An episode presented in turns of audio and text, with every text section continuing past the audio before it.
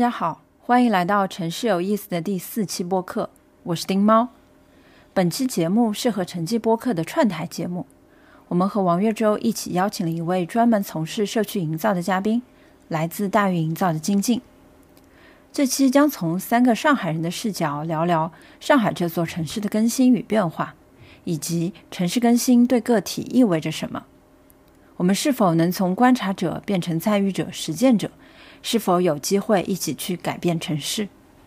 我刚刚的一个画面也蛮有趣的，就是王老师想到的 ChatGPT 嘛。然后，嗯，就是类比到大鱼营造，再创造一个方法，让人们去使用。我想到的是，就是刚刚你讲的东西很有画面感，就是如何去调动社区里面的妈妈，去他自己先有一个需求，然后创造出来这个机会，是让他和其他的人产生连接的一个很重要的呃载体。那我就想到，如果现在大家能够都把社区里里面的那些邻里之间的关系能够激发出来。大家的一个时间和注意力，其实都会从线上到线下。它就不会存在什么附近的消失这样子的这种问题了。大家都会哦，我跟这里是有连接的，是有归属的。我愿意要把身边的这个环境打造好，然后让我的居民们也有很很好的一个关系在这里，让大家平时都会生活的很融洽。的这个融洽的一个点是在于我自己也能够加入进来，去参与到这其中。那这样子的话，无形当中就能把大家平日的那些注意力。都能分配到日常的这些社区运营营造里面了啊，那我就知道社区营造是什么什么意思了。它其实确实是一个人人都能参与的一件事情。嗯，其实我我我我想提问你，你们两个就是为什么要做城市有意思这个 IP 啊？我觉得做城市有意思，它就像是一个嗯，慢慢推进的一个。必然的一个过程吧。当然，我觉得我们在接下来未来可能也会有新的东西。那过去的三年，我们一直在用商业去关注城市。嗯，R Q 的一个主体和和跟读者的一个接触点也是用商业去做的。那从我个人可能从兴趣点也好，还是从观察的一个注意力也好，我会发现其实城市这个议题很大，你不能只是用单纯商业的一个视角去看。所以我们在去年的时候，尤其去年又发生了这么多，嗯，这么多事情。那我的我我我就在想说，我们是不是还可以做更多的一些事儿？当然，关于观察它的一个媒介和输出，它都可以用更多的一种表达方式。嗯，它不一定是在这样子一个商业观察相对来说比较严肃的一个平台上面做。所以我们就开始慢慢就萌发出了一个做一个新的复线的一个一个计划。那阿 Q 的注意力是关注城市商业和人，那我们能不能在一个新的平台上面只关注城市和人，更纯粹一点？但是同时，它的一个想象力就被打开。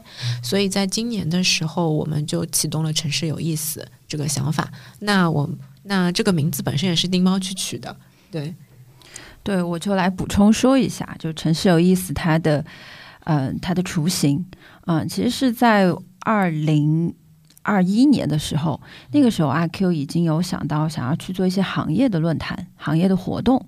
要给活动起名字吧。然后那个时候觉得，嗯，带商业的看起来都有点乏味，可能和观众的距离有点远，所以就取了一个叫“城市有意思”的名字，会会让人感觉，哎，这个议题本身是很有趣的。那他可能不是相关从业者，他也可以来参与。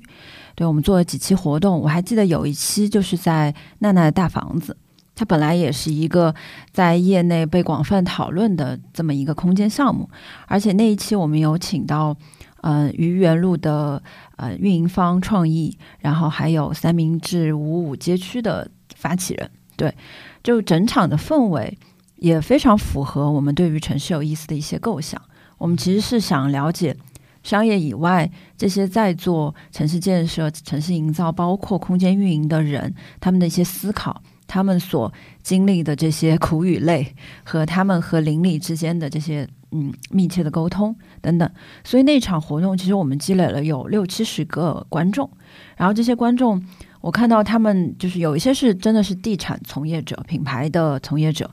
还有一些就是爱好者，他可能是大学生，他想要知道现在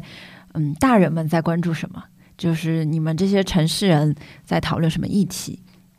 那因为有了这样第一期的一个活动之后，我们后来就是去年二零二二年年初，啊，落在纳行空间的那一场活动，我们就请了有建筑设计师，然后有呃商业运营方像瑞安，然后还有策展人，就是会聊的议题更更大，而且更嗯就是偏商业导向。那在做两期这样子的活动的基础上。其实我们俩就已经开始在思考，城市有意思，它是不是不只是做活动啊？嗯，我们既然是做商业观察的这样的一个媒体属性，我们是不是可以有其他的一些嗯发声的介质？比如说像声音，那有播客的形式；比如说可能有策展，它是一个项目落地，它能够跟观众有线下交互的这么一些方式。所以就在今年年初，我们就正式确定了，我们想要去做城市有意思这样子的一个项目。它更多的是关注城市与人的关系，而在这个过程中，就是我们向身边的朋友们去去去诉说我们想要做这样的一个想法的，嗯，期间我会发现我身边的朋友们都对这个更感兴趣，就他们会觉得啊，阿 Q 可能太行业端了。跟他们没什么关系，对，就是太就是垂直领域了，嗯，但城市有意思，它的想象力更大，而且本身从名字上来讲嘛，有意思，这个就很有想象力啊，它一定是有趣的、有价值的，而且它应该是在变化、不断变化的这么一个状态，对，所以我们从年初构想了之后，然后就上线了自己的播客，当然现在播客还在学习中啦。就是也也也也找到像晨记播客这样比较有经验的主播，然后也我们也在去构想未来的一些选题计划。可能以前我们会从空间出发，嗯，会去找一些空间的主理人，然后可能他也更多的是在做呃项目经营。但未来我我今天通过跟几位的聊天，我已经想到了很多有意思的选题了，所以接下来可以期待一下。嗯，总之就是像晶晶说的，嗯，社区营造它是有很多普通人能够参与的，那城市有意思也是有很多大众也能够参与进来。我们用不同的方式、不同的议题去调动大家对于城市的这种观察和感知力。嗯，那顺便就预告一下，就是在四月二十一号，呃，我们会和美好的书一个策展团队一起去落地，呃，美好书两周年的一个活动。然后城市有意思，作为一个小小的呃分支，会在其中参与一个板块。然后这个板块的呃主题叫“听见附近”，所以大家可以期待一下。在保利时光里，对，在保利时光里，它是为期呃一个月的活动。嗯，具体的活动内容会写在 show notes。我们刚刚三个都是本地人的视角嘛，然后丁猫是一个外地人的视角。对我全程闭麦了，刚刚刚刚正好晶晶说了一个外地人如何融入到这个社区里面，我就很想要听听他是怎么融入到上海这个社区里面的。对对，嗯，刚刚聊了一个多小时嘛，我作为一个成都人，本着来听各位嗯上海本地人分享自己的经历，我觉得很有趣，而且确实是我觉得我。嗯，身在上海七年的时间，看到的东西还是比较表面化的。那我也跟大家分享一下，就是我为什么会来到上海，而且会选择这样的一份工作。对我其实我是八零后，对我八五后，然后我对上海的印象是差不多呃小学的时候，那个时候因为父母经常来上海出差，然后就会给我带一些呃嗯那个手信，然后给我拍一些照片。那个时候的我对于上海的印象就是国际化大都市，对，所以就对上海有一种莫名的向往。那我是零二年第一次来上海的，那个时候也是跟嗯嗯亲戚一起过来玩，然后也去了呃著名的景点，嗯也也去了外滩，去了啊像城隍庙这样子的地方。对，对上海的印象一直是向往、憧憬。对，然后因为我大学和我研究生。都非常想要考到上海，但是因为各种原因，就就还是在成都。然后我研究生去了英国之后，本来是想留在上海，回来嗯，在上海工作的。嗯，当时因为就是比较现实的一些情况，所以我在成都又待了几年。但是在那几年，我发现我非常喜欢走街。就在成都的时候，就经常跟一些豆瓣的网友，我们就像刚刚晶晶说的，那个时候有豆瓣的兴趣小组，对，我们会经常拿着自己的相机，而且还是胶片相机，去开始走街这样子的一些文化活动。也就是那个时候，我开始有了，嗯，我想要去探索城市这样子的一个初衷。对，但成都因为太熟悉了，而且我总是有一种。我二十几岁嘛，就很不安分，就觉得啊，我要在成都待一辈子嘛，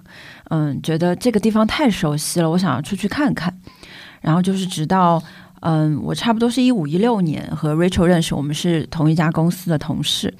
嗯，在做互联网工作的过程中，会开始和商业地产打交道，有非常多的商业的合作都是从那个时候开始的。嗯，然后嗯，通过我跟上海的同事、广州的同事的一些接触，包括北京，我会发现一线城市好有趣，一线城市有成都没有的东西，想要出去看看。所以就是差不多一六年的时候，我终于下定决心，我想要呃，就是来上海逐梦了。嗯，因为那个时候也觉得自己快要三十岁，我是不是真的嗯，必须要做决定了？嗯，所以就毅然决然的。嗯，就来到了上海，而且那个时候都没有跟父母讲，就来上海了。对，来上海的第一印象就是，哇，国际化大都市好大，好方便，但是我只能租得起老破小，因为在成都没有这方面的担忧啊，就是一生下来可以住个一百多平。嗯嗯，虽然外部环境是很发达，但是我作为一个小的个体，尤其我，嗯呃，就是什么都没有的情况下。我怎么样立足？我只能从非常小的一个空间开始，所以第一个房子还有两个室友，然后也只能住四十多平的房子。那个也是我第一次开始接触上海老市民的生活，因为在成都我是没有这种把衣服还要晾晒出去，要撑一个杆子的这种经历的，所以我一开始会成都怎么晾衣服？就是大家都有阳台。哦，有，突然有种优越感。就就晒在自己家阳台，所以我当时觉得啊，我连这个技能都不会，要很用力，要用运用杠杆原理。你知道小小小红书上就是在上海晾衣服，这是一个很多人很多博主都会发的一个帖子，你可以去搜一下。对，就点击量挺高的。当时还在我我我我我就我就对于自己晾晒衣服这件事情，我都无法达成。我就发出一句嘿，我就觉得。我我在上海能不能活下去啊？就还是挺苦恼的。对，那个时候是一六年，然后就是一七年，我我跟我跟 Rachel，我们呃已经开始有了一点点想要做一些城市观察记录的这样子的一些小的想法。然后 Rachel 因为是本地人嘛，他会带着我去上海的一些老街巷去走走逛逛。然后我也是第一次走进了杨浦的弄堂，大为震惊，就是。我第一是我们家还没有拆，对，当时 Rachel 她家就是在杨浦那个片区还没有拆迁，然后第一次走进去的时候，原来上海的弄堂是这样的。因为以前我可能自己对于上海的印象就像老房有喜那样子，它还是电视剧拍出来比较美化的、比较精致的，对这样的一个形象。那我嗯，一七年春天我还记得非常清楚，去到弄堂的时候，一方面觉得很市井。这个跟成都我喜欢的那种原生态的市场啊什么的是很像的，但另外一方面，我会觉得大家的居住是上海本地人居住条件是很有限的，因为能够看到弄堂非常狭小，而且还会有自行车、电瓶车在中间穿行，然后你又会看到一个狭小的角落里面就堆着垃圾山，就是那个时候 Rachel 打趣跟我说，他说他见过最高的山就是垃圾山，就。这对于我来说，我觉得可能真的是我二十多年我在成都的生活经历从来没有见到过的，嗯，很冲击。对，对我对于大城市的向往，我觉得，嗯，我可能看到了上海的另外一面。对，但也不是说这样的场景就就让我很不适或不喜欢，而是就打开了我想要更深入的去探索这个城市的呃一扇门。对，所以从那个时候也开始想要认识。嗯，上海本地的一些朋友、同龄人想要去观察他们的生活，他们如果还住在弄堂里，他们在经历怎么样的一种呃邻里生活？所以我差不多也就是，我觉得来上海的前两年，嗯，我又恢复了几年前在成都扫街的这么一个行为，但当时有一点找不到同伴，嗯，会有那么一点点感觉，因为我始终觉得我是个外地人，听不懂上海话呀，就很就有时候跟朋友之间的交流可能也没有那么强的代入感，所以我开始自己扫街，啊，那几年还是有嗯用胶片摄影的这么一些习惯，对，所以差不多。两三年之后，呃，那个时候 Rachel 有跟我讲，他说他想要开始做一些，嗯，个人的输出。这个不仅是跟我们工作本来是做 marketing 做商业相关的工作以外的，他对于，嗯，对于品牌、对于城市、对于一些社会现象的一些理解。对，所以差不多也就是在一七年底、一八年就开始有了，嗯。阿 Q 商业观察是最开始的那个雏形，还是比较以啊 Rachel 个人为视角的这样这样子的一些城市观察记录，对，所以七年对于我来说，因为今年刚好是我来上海第七年嘛，我觉得七年对于一个人的成长来说，它可能就是一个很好的阶段，你可以去回顾你曾经发生的这一切，以及对于未来的呃一些计划。那我在看这七年的话。我会觉得，从一开始我来上海就是背着包的，嗯，来上海追梦的这样的一个年轻人，到现在脚踏实地的有在做自己的事业，以及嗯，对于城市有了一点点想要去贡献他的这么一个视角。嗯，从最开始我觉得，嗯，上海对我来说可能跟各位不太一样啊，就是因为你们本地人就是生活在这儿非常熟悉，而且上海就是你们的家。那对我来说，它，嗯，它就是一个梦的开始，嗯，非常想要在上海去经历一下，去经历，嗯，静安女子 白领的这个对这个这个精致的生活方式，也想去看一下浦东这种非常现代化的国际化大都市的建设。那这几年，不管是从我的生活空间，从最开始只租得起三十几平。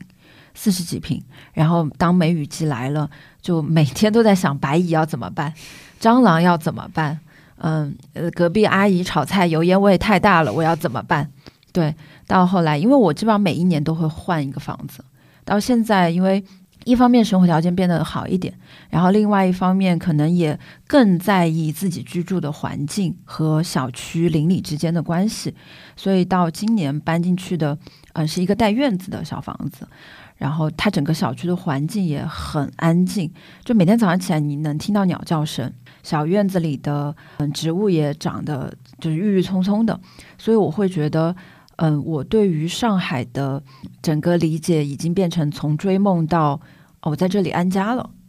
我所看到的一切就是我与这个城市之间的关系。然后刚刚因为晶晶有分享非常非常多，就是跟嗯社区营造相关的一些实践嘛，就。正好就是印证了我今年真的想要去做一点跟营造、跟附近有关的一些嗯具体的事情，因为可能这几年的工作更多的是观察者的角色，还是有一种嗯我是旁观者，我在观察这一这些现象。但今年我想要去参与进去，去实践，去做一点什么。是什么让你一直想要待在这里呀？都待了七年。我我就是想要在上海创造些什么，因为我始终会觉得成都太熟悉了，它是我的家乡，嗯，而且成都这几年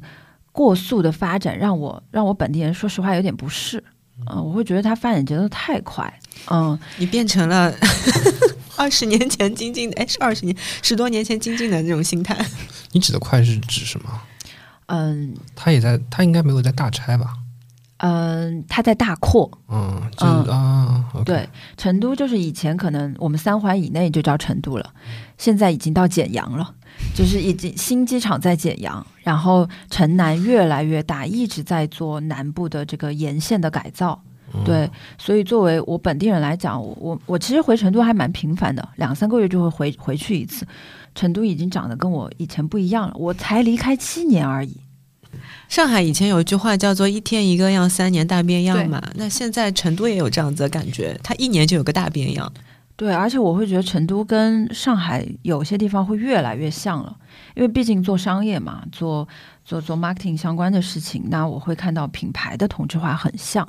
包括一些商业项目的打造的方法也是很像的。嗯，而且成都的城市结构它是有一个非常核心的市中心，在天府广场、太古里的那一坨区域，然后就是东西南北它四个方面它是分区来规划的。以前我们就会说市中心就是宇宙中心，就是太古里的那一块。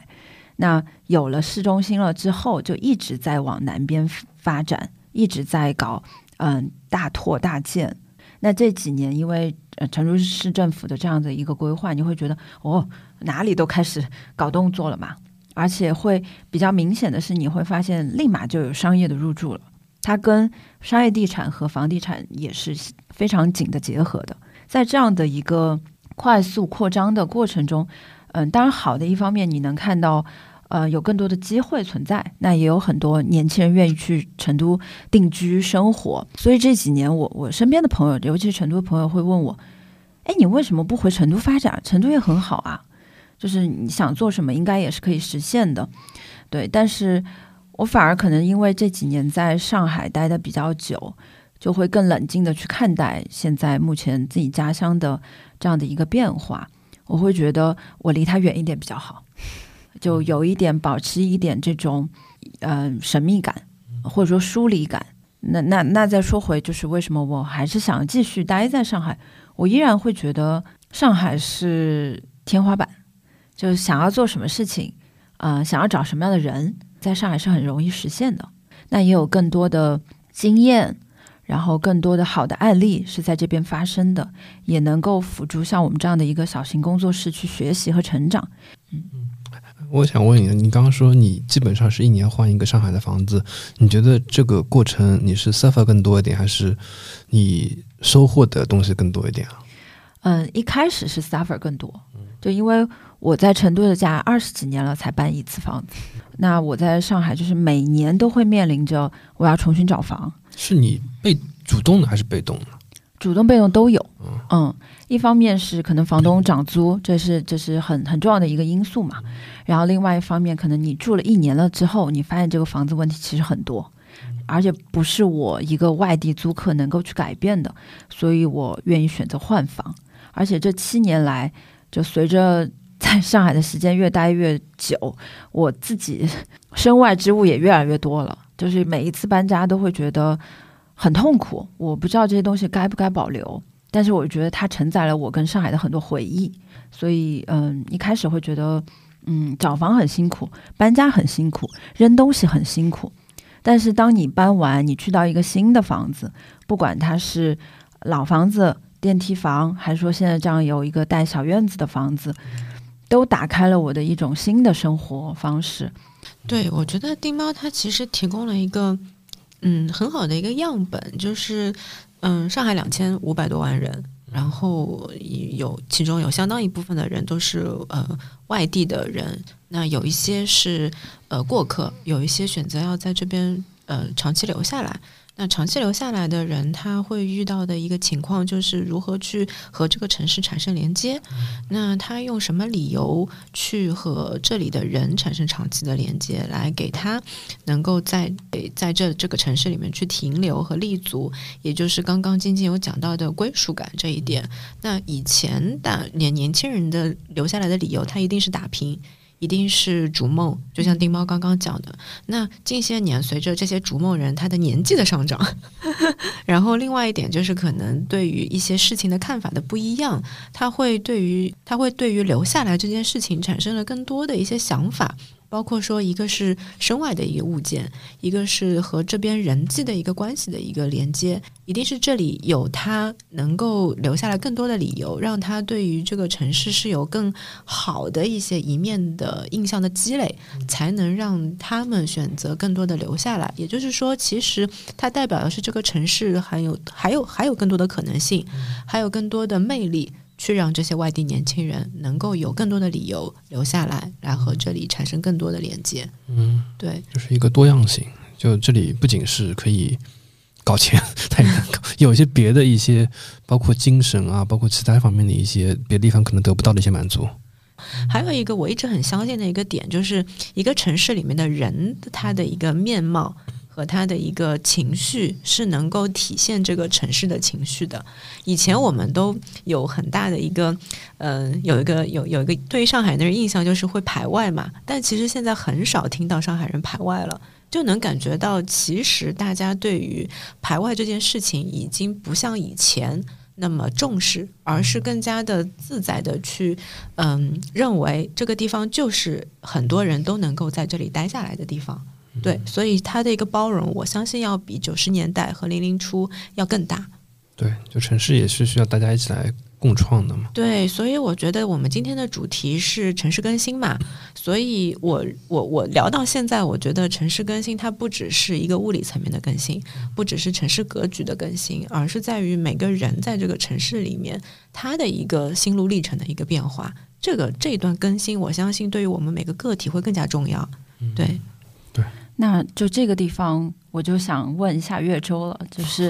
因为我知道突然被 Q，对，因为我知道这晨基播客其实开始的挺早的，就是一九年，对吧？就是在呃疫情期，嗯，然后我也大概知道岳州老师呃本职其实不是做跟城市研究相关的，那是什么样的一个契机，你就开始了想要做这样的一些探索？嗯，其实我跟那个 Rachel 跟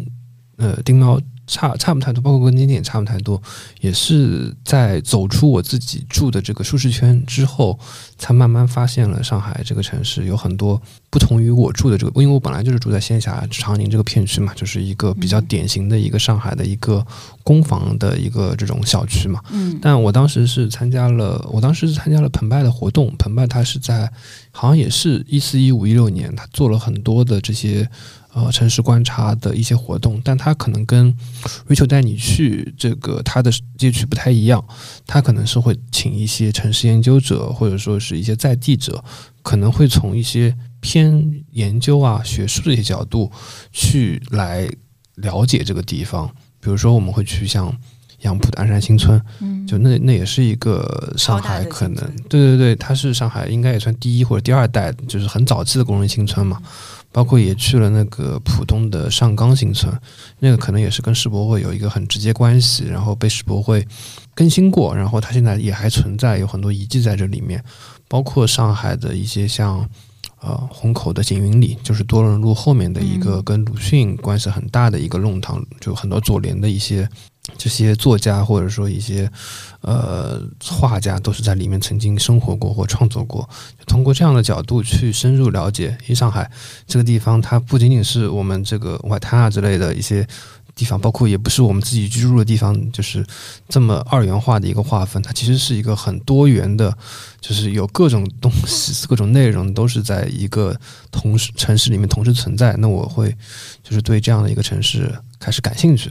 然后也开始慢慢的去写一些文章，或者说写一些呃观察，就可能也跟追求一样，就是写一些个人向的一些输出的一些记录吧。呃，大概一八一九年的时候嘛，那个时候，因为我自己也是很早就开始听播客了，就是大概大学大概一二一三年嘛，那时候其实播客不多，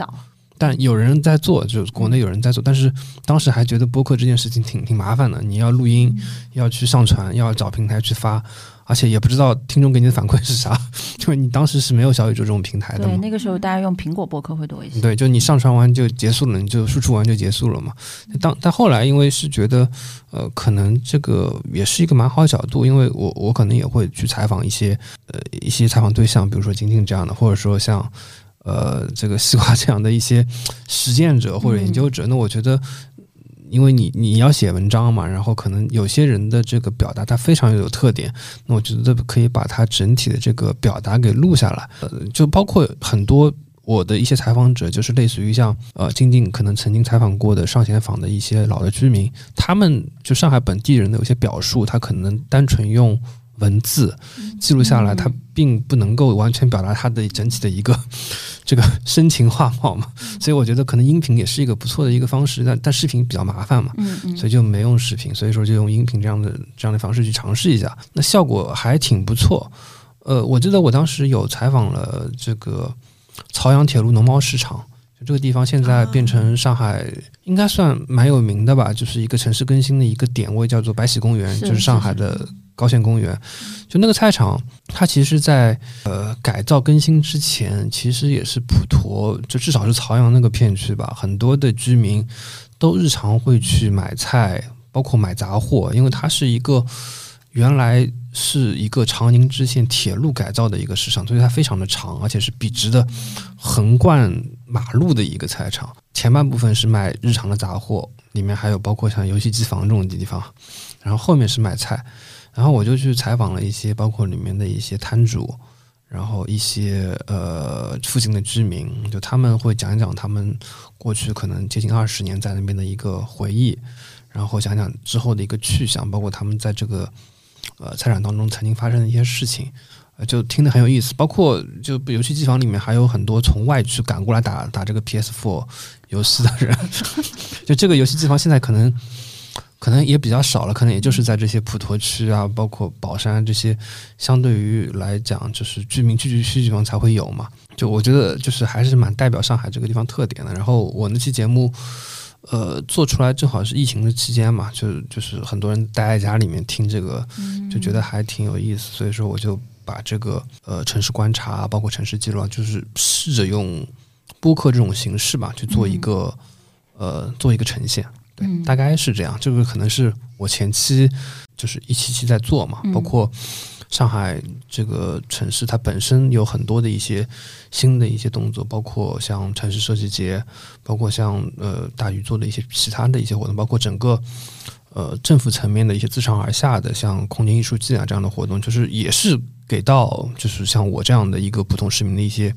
新的一些教育啊，或者说一个视野扩大的一个一个机会，就是就是你能感觉到，就是从各个层面来讲，它都是在。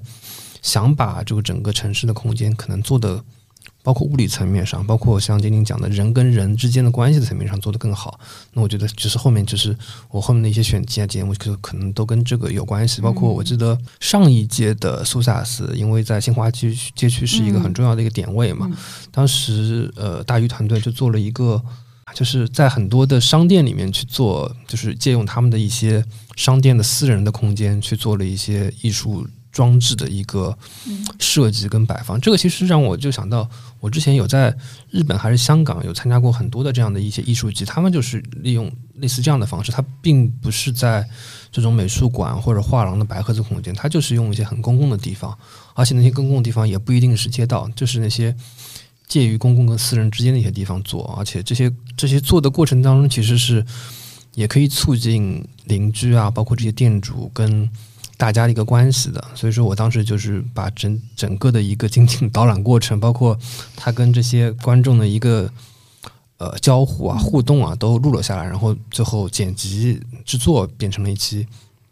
它可能既是导览，也是一个这种交互的一个记录的一个播客吧。对。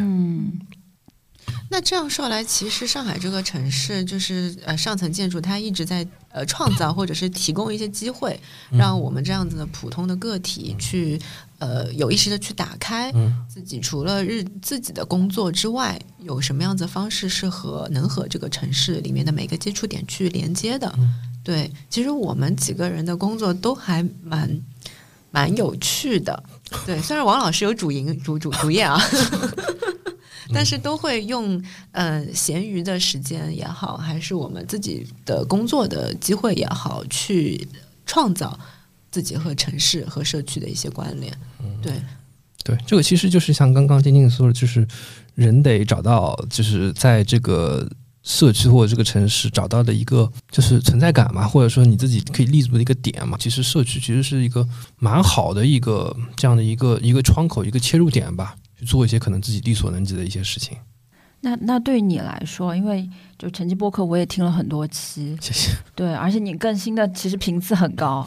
对，就是我我其实蛮好奇的，像对于你这样的一个，就是可能是一个市民，然后是一个城市观察的角色，你更嗯在意的是你记录的这个过程，还是说你特别想要看到这个项目它通过城市更新后面的那个结果？嗯，我我目前来讲的话，可能我希望我记录这个过程，或者说记录这个东西，能够给更多人去看到吧。然后你说我能够影响到一个项目的结果，我我当然希望它能够影响到，但我也知道这个东西很会很会很困难。所以说，我觉得这个过程，或者说让更多人通过这个传播能听到，可能是一个更更好的一件事情吧。嗯，对，就是或者说可以帮助。人跟人之间也是有一些连接。就我我打我举一个例子吧，就是这个可能跟城市更新本身没什么直接关系。就我之前有找统计的杨晨老师，就他是研究朝阳新村的一个一个一个一个研究者吧，就请他来做过一期节目，讲讲朝阳新村。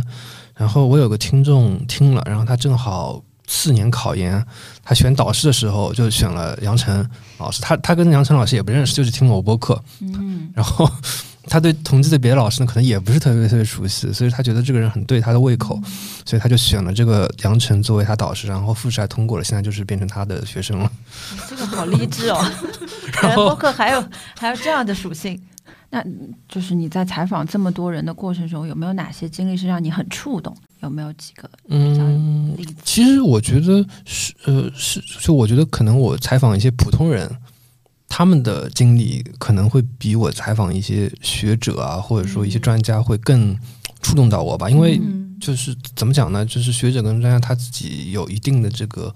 理论或者研究的一些框架，就是呃，就他可能会在，就是我我大概能够通过他的过往的一些作品啊，或者说著作啊，去了解到他大概整体的一个范围大概是在什么样的界限之内。那普通人，比如说我采访。除了朝阳铁路农贸市场之外，采访过就是包括以前在老西门那边有个叫万商的一个一个小商品市场，嗯，那个其实也是一个曾经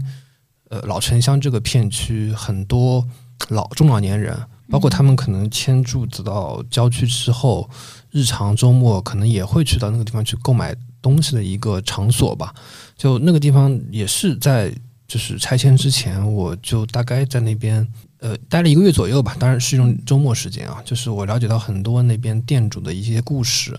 包括了解到很多就是经常来买东西的老年人的故事之后，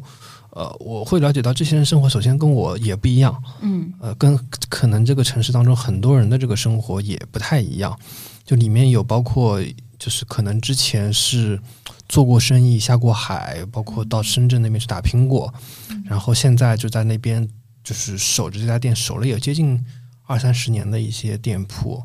包括有可能就是专门去那个地方，因为他们有些中老年人确实他们的网购是就比较生疏，或者基本上不会。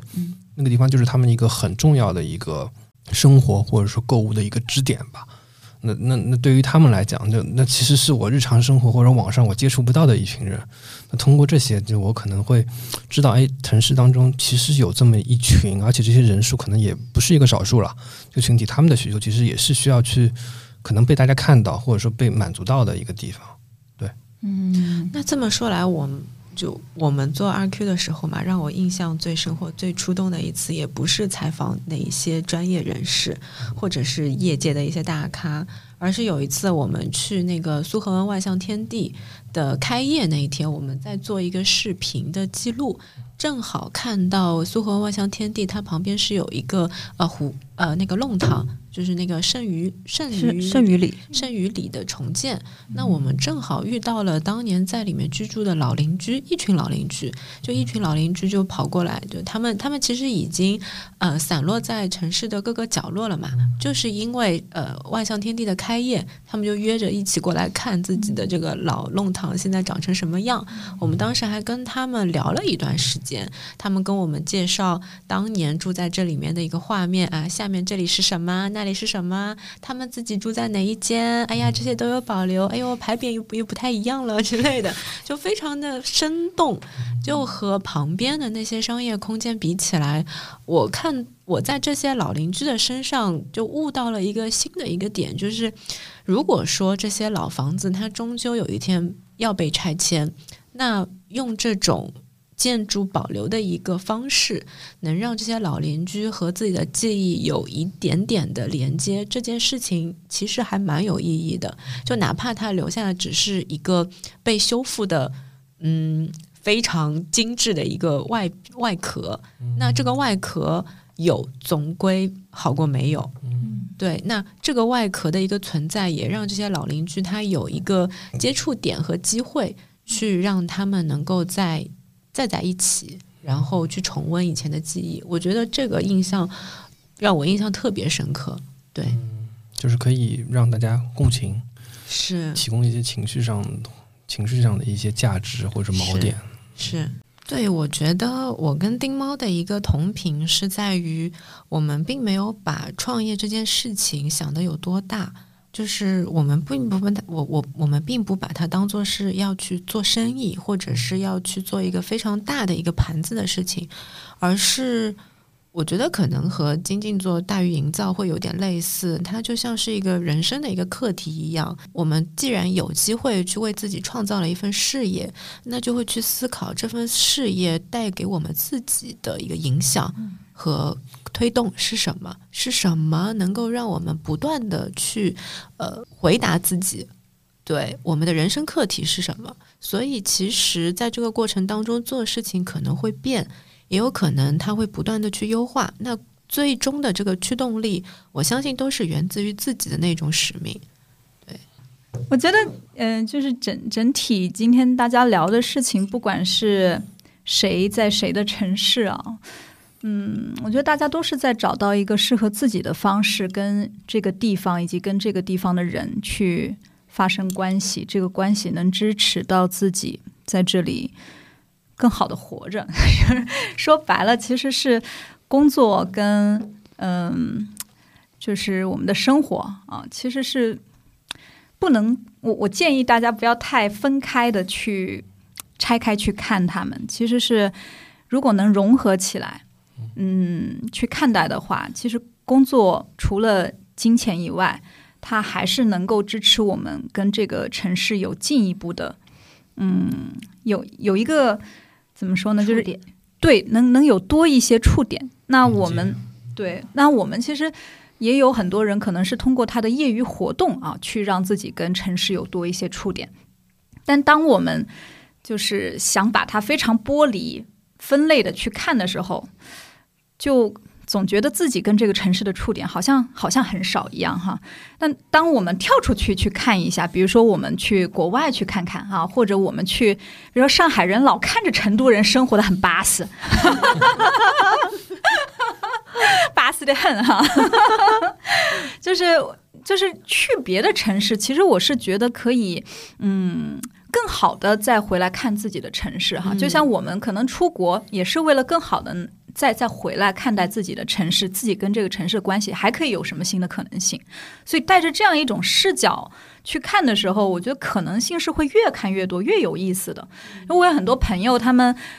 在在上海做走街，可能就是因为他们发现他们算是上海人，但不认识这个地方，就跟就跟丁猫一样。其实大家去了杨浦，可能会有一样的感觉啊，还有这样的。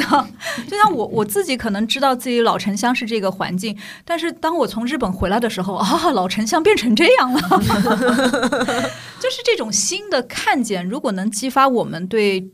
下一步。我还想在这里成就一些什么，还想做些什么，为这个城市再去做些什么，那就顺上去了，就是这个价值就生发出来了。对，有这个这样一个感受的分享吧。嗯，对我我特别好。对我我突然又突发奇想，万一因为现在不是在开发外太空嘛？就外太空如果 某一天 也需要搞这些营造的话，那应该它这个路径应该怎么搞？先去认识一些这个，比如说。火星啊，或者说哪个星球上是哪些什么东西物种？嗯，对，那个那样子的，带着这样子的视角去火星的话，它就不是一个殖民的视角了，而是一个共建的建设的视角。嗯，其实，嗯，我还有一点回应哈，就是之前有聊到，可能上海人以前可能有那种排他性的情况哈，好像好像觉得自己很了不起一样哈，就是可能他有一些城市优势的这样一个心理存在，但。如果没有这样的心理存在，有可能大家会觉得 在上海也挺憋屈的。就是，其实所有的心理，它都是服务于自己，让自己有一个舒服一点的、能接纳自己所在的环境的这样一个这样一种心理啊。但，嗯，其实在这个背后，是他其实看不见别人的需求。嗯啊，就是为什么我们这些年可能会觉得这种彼此之间的割裂，或者说这个界限没有那么明显了？像像西瓜跟这这本地的张阿姨，这 一直 经常一起吃饭。这里的张阿姨也经常张罗着这个各种年轻人在这里做相亲角，就是沪语角。哎，你可以来这边，沪语角你可以来这边学学沪语。对，就是当。当两就是彼此之间就看到彼此的需求，不去在意你是哪里人，反而是会觉得，哎，因为你不不懂上海话，我我懂啊，那我就可以多支持你这个方面哈。甚至我我还特别能做饭，不如咱们就一起吃吧哈。就是有有这样一个互助，互助，就是我我看到了对方，而不是在一个因为我陌生，我从来没有跟外外外地来的这些年轻人有交流的机会，我都不知道他们的需求是什么。这种时候是。就是分裂的。嗯，当我们真的交上心了哈，彼此理解的时候，其实就不存在那些界限了，反而是进入一个你也在支持我，我也在支持你的这样一个状态中。嗯，就是一种不涉及到金钱利益的一种相对来说对很纯粹的一种互助，更包容。对，嗯，特别好。刚刚那一段又让我想到了小时候弄堂里面的生活，就是我之前有做过一个小分享，就分享一。呃，我小时候接触到的所谓的社区商业，其实大家回忆一下，社区商业这个东西从小在弄堂里面就呈现了。对我们家隔壁是木匠，再往前是铁匠，然后再往前他是他他他是任何的一种理发理理发师。我爸我我我爸就是也也是也是可以理发的那一种。哎呀，那咱们是咱们祖先是同行的。对，所以就是以前说三百六十行，行行出状元嘛，这三百。六十行都存在在一个弄堂里面，一个弄堂里面可能可以去去你你可以接触到各种人，能够帮你解决社会上面你你家里遇到的那些需求和问题。如果说我们家里如果正好出现了一些厨具上面的问题，可能隔壁的邻居立马就帮你解决了，他也并不会去收取你一定的费用，而是说就帮你解决了这个问题。那他在理发上面可能有一点需求，那我们就会帮他去解决。他其实就是他其实就是这样子的社区商业，他他从来。对，它就是基于熟人社会的一个一个环境下面而产生的。大家把自己的这个技能给打开，并且去用一个纯粹的、更加纯粹的一个心理去贡献出来，让周边的人受益。那这里就会提提提供了一个第第一个就是便利性，你一出门就会有人帮你去解决这些呃生活上面的问题。第二个就是社区性。对这个社区性，就因为这些技能的共享，这个社区的一个感觉就能就能提出提升出来。第三个就是刚刚我们频繁去提到的所谓的归属感，因为你和这些人有长时间的连接，通过这些呃这这些技能的连接也好，还是平时的这些茶余饭后的交谈也好，你在这个地方就会存在地方的这个归属感，呃。这三这这个场景是我小时候的场景，我相信接下来这些场景都会回归到我们的日常生活里面。对，大家之间的彼此的芥蒂也会因此而而而消除。对，这个是我我理想当中的一个城市社区的一个景景呃景象，一定会回归的，因为这些是我们 血液当中流淌的基因。对，哎呦，这会儿都已经到饭点了，意犹未尽，我们待会儿就约着要出去吃吃上海本地美食。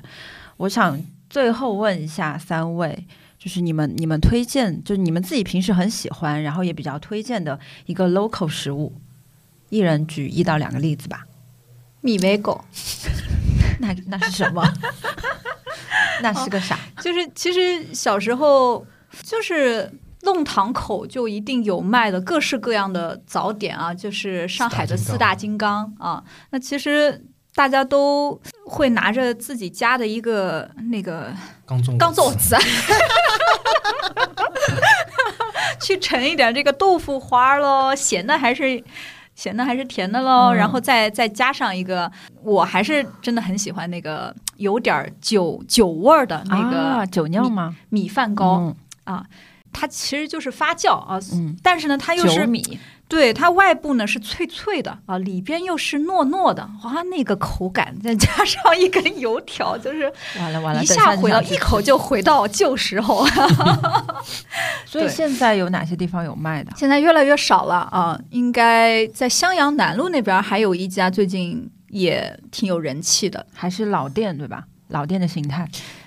不是这个 SKU 以前 每个弄堂门口都有的。其实其实会会在一些老社区周边，就就是努努力去找的话，应该还找得到。杨浦现在也还是有的，嗯，虹口啊、杨浦啊，包括宝山，包括可能老闵行可能也会有。但我最近才发现，好像这个是苏北特特产，就是 不是上海本地的。嗯，但苏北其实也有很多这个上海，其实是好几个地方的人一起住在一起，所以我们这上海话的口音，其实它的来源也不是纯正的本地的啊，所以这个估计就是早期来上海的这个苏北伙伴们给我们提供那么好的美食，很融合。心心念念，嗯，岳州呢？小笼，就小小就是就是小笼 小小笼馒头，这个这个其实。呃，其实，在上海各个地区有它各自的这些当地的这种所谓名店啊，比如说南南翔小龙就不说了，就是在嘉定古医院也有，在那个豫园也有，包括我们录音的这个地方门口有一家杉杉小龙，也是一家开了接近二十年的老店，包括在曹阳有一家叫做上品馆的小龙，那是曹阳地区人 吃的小龙。就就我记得，反正每个片区有它自己的这种特色的小龙馆，而且也都不是连锁，就单独这么一家店。就我觉得大家有机会可以去这些地方尝尝不同店它包小龙的这个手法，它对那个皮里面的那个褶子，包括它皮的用料，包括它里面的那个肉馅。有些也是不一样的。哎呀，听得我都流口水了。杉杉小龙真的是不能错过。我自己相较于富春小龙，我更喜欢杉杉小龙。啊，对，富春小龙也是。他虽然现在可能吃不太到啊，就是它应该会开一些新店的，在愚园路上。我们有位建筑师朋友专门写了这样一个上海小吃的一本书啊，可以推荐给大家。于挺吗？于挺，对。哦，他们现在还每定期会做那个。上海的这种点心或者小龙的这个品鉴会啊，这个还挺有趣的，就是做这种小龙啊、法棍啊，包括红宝石的这种方小方啊，这种。嗯，对，红宝石也是上海西点的一个老牌。我很喜欢奶油小方，非常喜欢。看你还挺上海的。对，我会觉得这几年我的吃口越来越沪化。那就你呢？那既然王老师推荐了小龙，那么我就推荐一下固铁桑鸡。哈，那是什么？锅贴和生煎哦，对，就是四大金刚品类之外的，全是碳水啊，朋友们。对，其实现在在杨浦有很多地方都能吃到好吃的生煎锅贴，其中有一家，大家如果会看点评或者一些公众号，对，一个是水丰路的生煎，还有一个真的是我小时候吃到大的，叫阿年锅贴，它以前就开在我们家弄堂面前，嗯。弄堂门口的一个早早早点摊，然后他那个摊头嘛，上面那个盘子是用鞍山新鞍山中学的食那个那个食堂的盘子，上面还有鞍山食堂的名字。对，后面很长一段时间，这这个团队都。不知道去哪儿了，呃，又又不知道什么时候，这个其中有有一个人，他租了一个店面，然后就用他自己的名字叫阿年，我才知道他叫阿年，然后就做了一个锅贴，然后味道和我小时候几乎一模一样。他现在就是非常非常网红的一个锅贴，根本就吃不到，吃不到啊，完全吃不到，而且还挺贵的。其实，就如果去消费升级的锅贴，嗯，省块省块一两好像十张面去。就是就就是就是这个这个我是推荐的，但是也不一定要排队，嗯，找个不是饭点的时间去。对的对的对的，在杨浦还是能够找到就不用排队的好吃的锅贴生煎的。对，欢迎大家来杨浦，可以找我玩，我可以地陪。啊，那最后的最后，我再来问一下三位，就是你们觉得上海这座城市里面最有意思的地方在哪里？那还用说？新华路三百四十五 社造中心是吗？对，绝对是最有意思的地方。社造中心其实每天在发生什么活动，我都不知道，太多了。因为对，因为都是大家在发起的。那我知道的是，至少每个月会有两次市集，呃，会有闲下来市集。啊，也会有其他的各式各样的可持续生活啊，各种主题的市集。哎，如果你想办市集，你也可以来我们这儿办哈。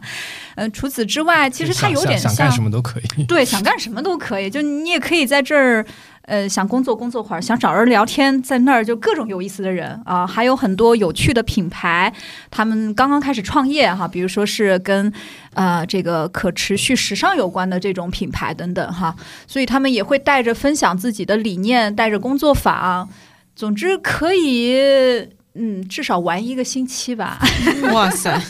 你这个 顾客停留时间很长。它有点像是个社社区型的学堂，就我们这儿很多街坊会过来，比如说分享他的咏春拳，分享他的这个 各种才艺吧。然后他们也很公益性质的，会想要让周边的这些邻居也可以受益于他们的这些专场。嗯，那岳州呢？啊，我我我觉得公园吧。就上海的这个又是公园，我们几期的嘉宾都有推荐公园。就是可能上海可能面积最大最广的是郊野公园。就郊野公园，我说实话我没去过，因为可能我觉得太耗时间，也太有点远，所以我还没去过。我日常呢可能会去一些这种这种小型的公园，或者说一些口袋公园，就坐在那边，就是坐一坐，或者喝点水休息一下。因为我可能会觉得进一些像商场啊什么的有点。会有点 会有点压力，会有点吵。但公园呢，相对来说是一些露天的、比较开放的空间，里面你想干啥都可以。而且现在公园一般都有这些，比如说直饮水，或者说咖啡店，你可以你坐着，你或者是办会儿工可能也可以。就我觉得这个公园可能是给到给到一些这种缓冲的一些地方吧。嗯，对，然后还有一些这种专业，也不是专业公更更大一点的公园，比如说像鲁迅啊，像这种杨浦公园啊，或者说是一些更大型的公园呢，可能可以做一些更多样化的一些事情，赏花 之类的，露营，对，城市露营，对，野餐等等。对，哎，说到公园，我再多插播一条广告，就是闲下来马上要去世纪公园做市集了，哇，就下周六，对，下周六就是地球日，哦，大家可以关注一下。嗯，你呢？嗯，我我脑子里面想到的，一下子蹦出来的也是口袋公园啊，就是永嘉路的那个口袋公园。为什么？就是前段时间我正好接待了两个北京来的朋友，其中有有一个也是跟城市规划有关的，在做相关的工作，然后他就一定要去那那个公园看一看。然后我那天正好忙，就他就自己骑个自行车噔噔噔就过去了。然后他就给我过了一段时间，给我发了一个微信说：“哇，我好欢乐啊！我的周边都是小孩子和狗。”